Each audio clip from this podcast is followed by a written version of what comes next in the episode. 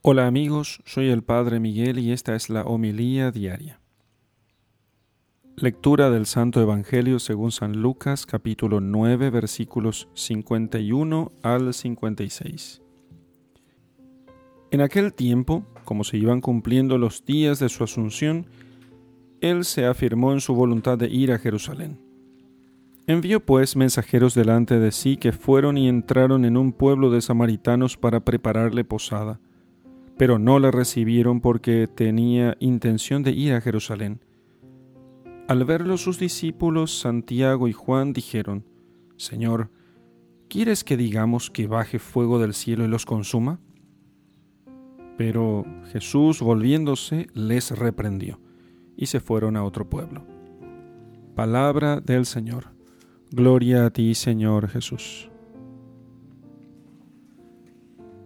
Queridos amigos, Dios concedió a San Juan una particular profundidad y finura en el amor, tanto en su vida, fíjense cómo el Señor le destinó a Juan que cuidara a su propia madre, a María, como también en sus enseñanzas.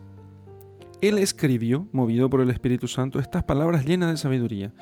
En esto se conocen los hijos de Dios y los hijos del diablo. El que no practica la justicia no es de Dios y tampoco el que no ama a su hermano. Nosotros no debemos desanimarnos por nuestros errores y flaquezas. El Señor cuenta con ellos, con el tiempo, con la gracia y con nuestros deseos de luchar. Y sin embargo, vemos aquí cómo San Juan se deja llevar por su ímpetu pidiendo una justicia excesiva y desproporcional para aquellos que no recibieron a su maestro.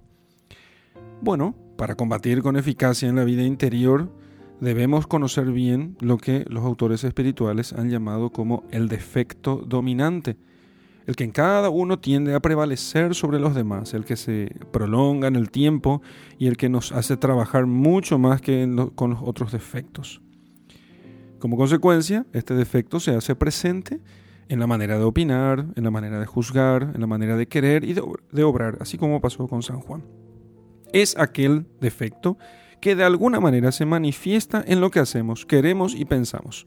Puede ser la vanidad, la pereza, la impaciencia, la falta de optimismo, la tendencia a juzgar mal, incluso la lujuria.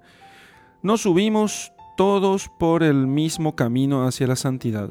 Unos tienen que fomentar sobre todo la fortaleza, otros la esperanza, otros la alegría, otros la paciencia.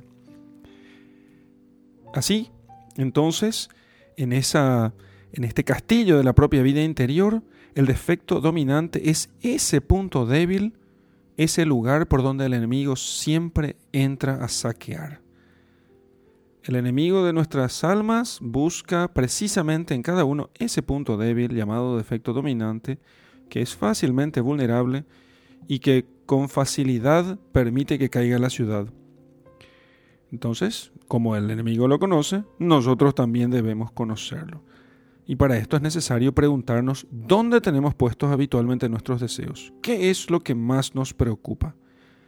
¿Lo que nos hace sufrir a menudo o lo que con frecuencia nos lleva a perder la paz? ¿Lo que nos hace caer en la tristeza? ¿Lo que nos desanima? ¿Qué es lo que nos hace retroceder? También está relacionado con el defecto dominante el mayor número de tentaciones que padecemos porque es justamente donde el enemigo ve más débil la, la fortaleza.